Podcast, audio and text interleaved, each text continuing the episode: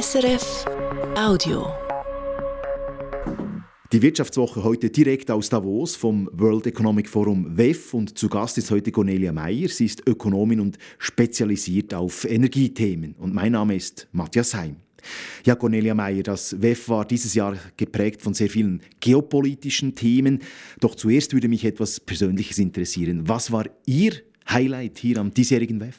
Mein Highlight war ein Panel, das von Borge Brende geleitet wurde. No Recovery without Trade and Investment. Also keine, keine ökonomischen Fortschritt eigentlich ohne Handel und, und Investitionen. Und dort war mein, mein Highlight, dort war die WTO-Direktorin, Generaldirektorin, die Ngozi Okonjo-Iweala, weil sie hat sehr klar gesagt, sie war sehr ehrlich, was, was bei diesen, bei Leuten in dieser Kategorie nicht unbedingt immer der Fall ist. Und sie hat gesagt, schaut mal, das Problem bei der, das Problem bei der Globalisierung war, dass sehr viele Leute nicht mitgekommen sind. Und nicht nur die ärmsten Länder, sondern auch die ärmeren Leute in den OECD-Ländern, in also den entwickelten uns, genau. Ländern. In den entwickelten Ländern, da haben sehr viele ihre Stellen verloren, keine Stellen mehr gefunden. Und das war mit dem ein nicht gleichmäßiger Fortschritt. Das war schon ein wichtiger Fortschritt, aber ein nicht gleichmäßiger Fortschritt. Und wir müssen schauen, wenn wir vorwärts kommen und auch wenn wir diese Lieferketten jetzt wieder neu aufziehen müssen wegen geopolitischen politischen Spannungen und anderen Spannungen, dass wir das so machen, dass die Leute nicht, dass die Ärmsten der Armen, seien das Länder oder seien das Leute, dass, dass man die nicht zurücklässt. Weil ohne Handel und ohne Investitionen können wir diese Leute, können wir die, die, die mehr Benachteiligten auch nicht heben. Wir brauchen Wirtschaftswachstum dafür. Wir haben das ja gesehen. China ist ein, ist ein gutes Beispiel. In den 70er Jahren, Anfangs 80er Jahren war neun von zehn Leuten lebten in Armut. Heute lebt einer von zehn Leuten in Armut. Das heißt, dieser Welthandel, der eben vielen Leuten in, in, im Westen ähm, die Stellen gekostet hat, der hat dort wirklich Hunderte von Millionen aus der Armut rausgeholt. Also mit dem fand ich das ein sehr mutiges Thema. Und ich fand eben vor allem die, die, die Äußerungen von der WTO-Direktorin äußerst mutig. Ein interessanter, sage ich jetzt einmal, Auftritt war äh, der Auftritt von Javier Milei, dem neu gewählten argentinischen Präsidenten. Eine seiner Aussagen war ja da im, auf dem Podium in Davos, nur der freie Markt ist gut und der Staat sorge eigentlich nur für Probleme und führe die Menschen in Armut. Das waren so zwei Hauptaussagen von ihm. Wie sahen oder wie sehen Sie als Ökonomin jetzt seine Rede, seinen Auftritt? Ja gut, ich bin eine klassische Keynesianerin, mit dem, mit dem nicht eine Libertar er ist Libertarian, äh, bin ich nicht. Und ich muss sagen, ich habe mir die Rede angehört und da musste ich einfach lachen und sagen, Liz Truss und Donald Trump hätten sehr wahrscheinlich sehr viel Freude gehabt an der Rede. Ich finde solche Ansätze sehr gefährlich, weil wir haben das ja gesehen, gerade bei Liz Liz Truss. Also welche Ansätze meinen Sie? Äh, diese, diese Ansätze, dass wir brauchen eigentlich keinen Staat mehr und die Privatwirtschaft kann alles regeln ähm, finde ich sehr gefährlich, weil wenn es so weit geht, wie das bei Liz Truss gegangen ist, wo man dann die, die Autorität der Zentralbank und anderer Institutionen unterminiert hat, finde ich nicht gut. Wir brauchen dieses, dieses, diese multilaterale Architektur. Wir brauchen auch unsere nationalen Architekturen. Zentralbanken sind wichtig. Ähm, Steuerausgleich und so weiter sind wichtig.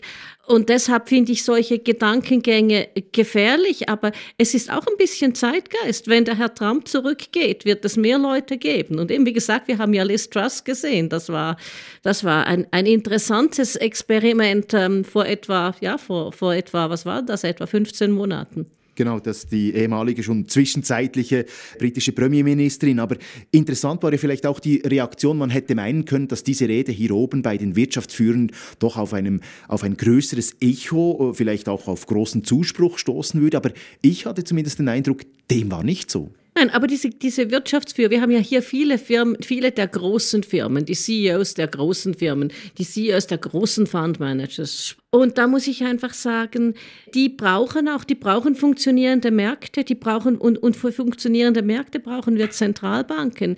Wir brauchen, brauchen eben eine, eine WTO. Wir brauchen diese, wir brauchen diese multilateralen und nationalen und überregionalen Institutionen und mit dem waren die schon ein bisschen klarer. Ich glaube, es gibt dann gewisse Leute, die dann vielleicht, wenn sie mit jemandem sprechen, der Turnaround-Management macht, also der Firmen kauft, denen es schlecht geht und die rumdrehen muss, der sieht das sehr wahrscheinlich anders. Man könnte in diesem Zusammenhang auch sagen, das war jetzt auch nicht eine Rede, die äh, für ausländische Investoren jetzt attraktiv war, dass man sagt, wir gehen jetzt nach Argentinien und investieren dort im großen Stil. Also das war es definitiv nicht. Nein, das war es nicht, weil wenn ich ein ausländischer, wenn ich ein ausländischer Investor bin, dann will ich vor allem mal Rechtssicherheit. Wenn man die unterminiert, dann, dann geht mir auch die Rechtssicherheit weg. Und Sie sehen ja, dass der Präsident auch absolut Schwierigkeiten hat, Mehrheiten für seine Reformen in seinem Parlament hinzukriegen. Also man weiß noch nicht, in welche Richtung das wirklich gehen wird. Verlassen wir Argentinien und den Auftritt von Javier Milei, richten wir uns auf ein ganz großes Thema, ähm, das aktuell zu reden gibt, die Situation im Nahen Osten. Rund ums Rote Meer und auch im Persischen Golf haben in den vergangenen Tagen und Wochen die Spannungen doch auch stark zugenommen, den teilweise Angriffen auch auf die westlichen Schiffe dort. Wie beurteilen Sie aus Ihrer Sicht jetzt die aktuelle Situation dort? Die ist sehr gravierend. Und vor allem, wenn Sie sich das anschauen, von den Containerschiffen gehen ja 90 Prozent jetzt nicht mehr durch den Suezkanal, sondern ums Horn von Afrika. Das ist für, wenn Sie nach Europa kommen wollen, braucht es etwa zehn Tage länger. Wenn Sie nach, an die Ostküste Amerikas gehen wollen, sind es sechs, sieben Tage länger. Und es wird noch dadurch schlimmer gemacht, dass wegen dem Klimawandel der Wasserpegel im Panamakanal so klein ist, dass man von ähm, China nur viel weniger Schiffe, das sind etwa vielleicht etwa noch 25 Prozent der normalen Schiffe, die da durchkommen, ähm, nach, ähm, in die Ostküste gehen können durch den Panamakanal. Die wurden also auch durch den Suezkanal hätten die gehen sollen. Und ohne Bab el Mandeb, wo ja die Probleme sind, kommt man nicht in den Suezkanal ins Rote Meer rein. Also für die ist es dann, für die ist es dann elf, zwölf Tage länger. Also für die Ostküste von Amerika, für die, für Europa ist es schwierig weil es natürlich, weil es natürlich länger dauert und, und mehr kostet. Das ist dann vor allem für die Kerninflation schwierig. Bis jetzt hat man wenig gemerkt bei den Energiepreisen, äh, weil die Weltwirtschaftslage immer noch ein bisschen bedrückt ist. Aber wir haben gesehen, dass der äh, CEO von ähm, Saudi Aramco, also der staatlichen Ölfirma von Saudi Aramco, gesagt hat, wenn das so weitergeht, weil die fangen auch an, ihre, ihre Schiffe um, ums Horn von Afrika umzuleiten, dann wird sich das auch auswirken. Also in dem Sinn ist es wichtig, weil wenn die Kerninflation und auch dann die, die CPI, die, die normale Inflation wieder hochgefahren werden, dann geht es natürlich noch länger, bis wir mit den Zinsen runterkommen. Und Sie haben ja gesehen, gestern hat Frau Lagarde gesprochen und gesagt, ja, erwarten Sie nicht, dass wir zu schnell und zu aggressiv runterkommen. Und Sie haben gesehen, wie die Märkte darauf reagiert haben. Nicht sehr positiv. Also das hat sehr wohl einen globalen makroökonomischen Einfluss. Sie haben jetzt vor allem die Containerschiffe auch angesprochen. Äh, gerade auch die Straße von Hormus äh, ist ja eine ganz wichtige Verbindung, äh, namentlich auch für Erdöl und, und Erdgas.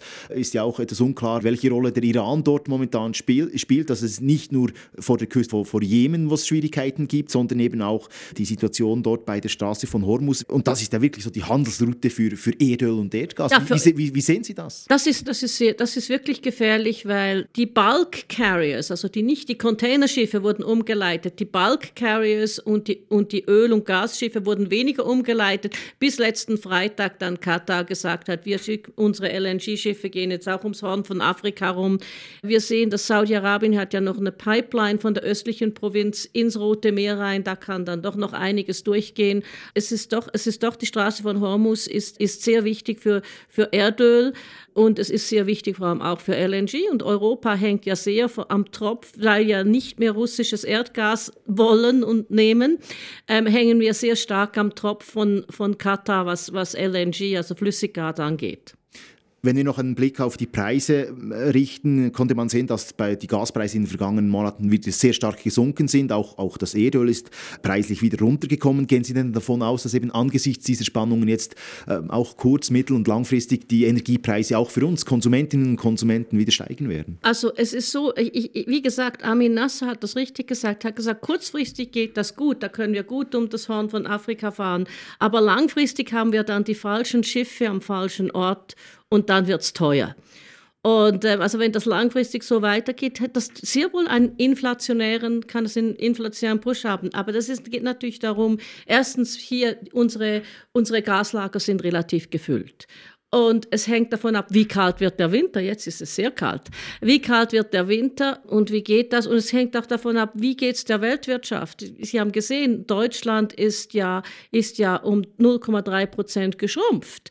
Also wie geht es, geht es der Weltwirtschaft, wie geht es der europäischen Wirtschaft? Das ist dann ein Angebot, Nachfrage und Weg. Das ist ein, das muss man dann sehen, wie sich das ausspielt. Aber ich bin mit Amin Nasser stimme ich überein. Tendenziell wird es teurer werden, wenn man um dieses Horn von Afrika gehen muss. Es gibt einen Grund, dass man diesen Suezkanal gebaut hat wenn wir die Situation noch uns vor Augen haben, eben, wir haben diese Unsicherheit jetzt äh, wirklich groß regional im, im Nahen Osten und trotzdem, das war mein Eindruck hier am WEF, war jetzt nicht irgendwie Untergangsstimmung oder, oder sehr großer Pessimismus, der auch auf wirtschaftlicher Sicht äh, dominiert hätte. Was haben Sie da wahrgenommen oder was waren Ihre Eindrücke mit Gesprächen mit CEOs, mit äh, Politikerinnen etc.? Nein, ich, ich glaube, man ist froh, dass sich die Inflation ein bisschen runtergekommen ist. Und deshalb fand ich es sehr interessant, wie die Märkte auf die, auf die Rede von Frau Lagarde reagiert haben.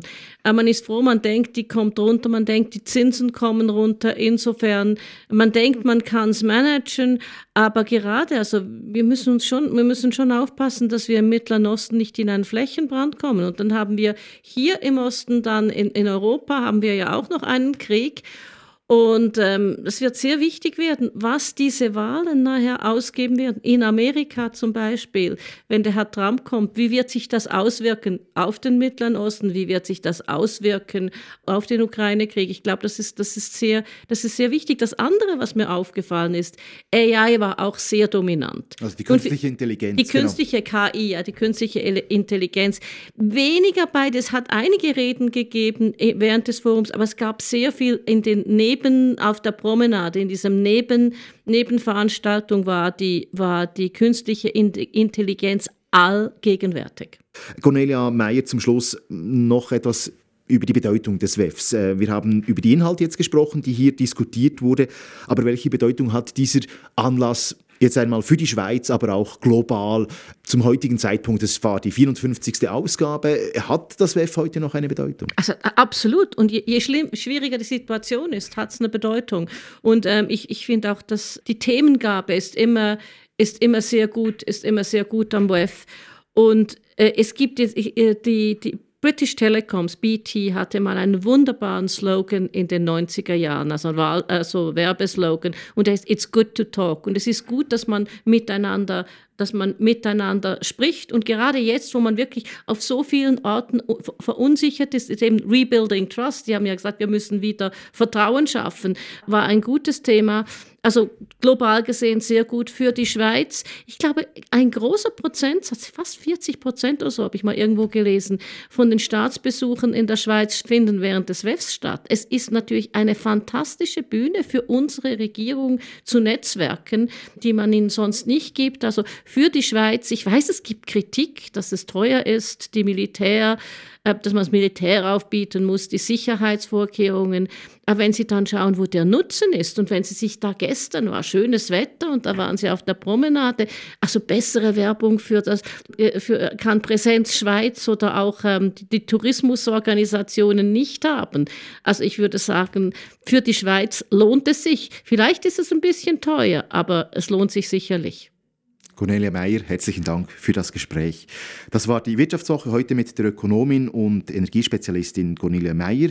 Diese Sendung und alle früheren Ausgaben können Sie übrigens jederzeit auch nachhören unter srf.ch-audio mit dem Stichwort Wirtschaftswoche. Am Mikrofon war Matthias Heim. Das war ein Podcast von SRF.